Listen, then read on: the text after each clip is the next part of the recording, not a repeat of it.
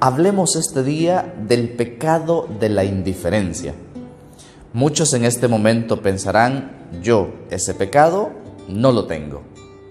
Te animo a que escuches esta reflexión hasta el final y me digas si al término de la misma sigues pensando igual.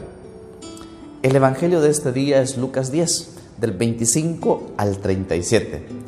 Se nos habla de ese hermoso gesto que tuvo el buen samaritano para con aquel herido que se encontraba a la orilla del camino. Los demás personajes que ahí pasaron fueron indiferentes. ¿Qué es la indiferencia?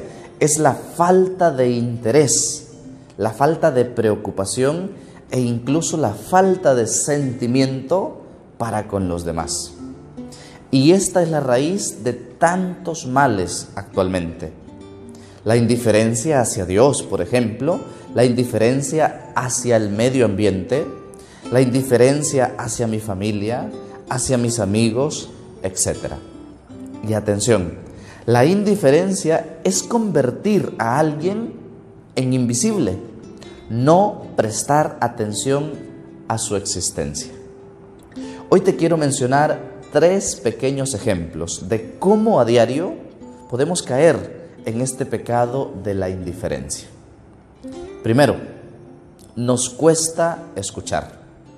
A todos nos encantan, nos, encanta que nos escuchen, pero no siempre sacamos tiempo para escuchar o leer a los demás. Y ojo, a veces solo escuchamos para responder pero no para entender a la otra persona. Es decir, no siempre me importa lo que la otra persona me está diciendo, sus experiencias, sus vivencias, lo que me está compartiendo, sino que simplemente quiero salir de esa conversación, quiero responder, mas no entender a esta persona. Ahí está el pecado de la indiferencia. Segundo, muchas veces nos da igual los triunfos o los logros de los demás. Y nos cuesta celebrarlos. Esto es por indiferencia o por envidia. Casi siempre queremos que los demás festejen nuestros logros, nuestros triunfos, pero nos cuesta decirle a una persona felicidades, felicidades de corazón. Nos cuesta decirle a la otra persona lo hiciste muy bien Ahí está el pecado de la indiferencia, cuando no somos capaces de celebrar los triunfos ajenos, de reconocer el bien en los demás. Indiferencia. Y el tercer ejemplo es que muchas veces a lo largo de nuestro día nos inventamos excusas para hacer el bien. Ese fue el problema de estos otros personajes, excepto del samaritano, cuando vieron a este hombre herido Tenían una y mil excusas para no ayudar. Uno que tenía prisa por ir a servir al templo. El otro pues seguramente no quería contaminarse o el peligro, etc.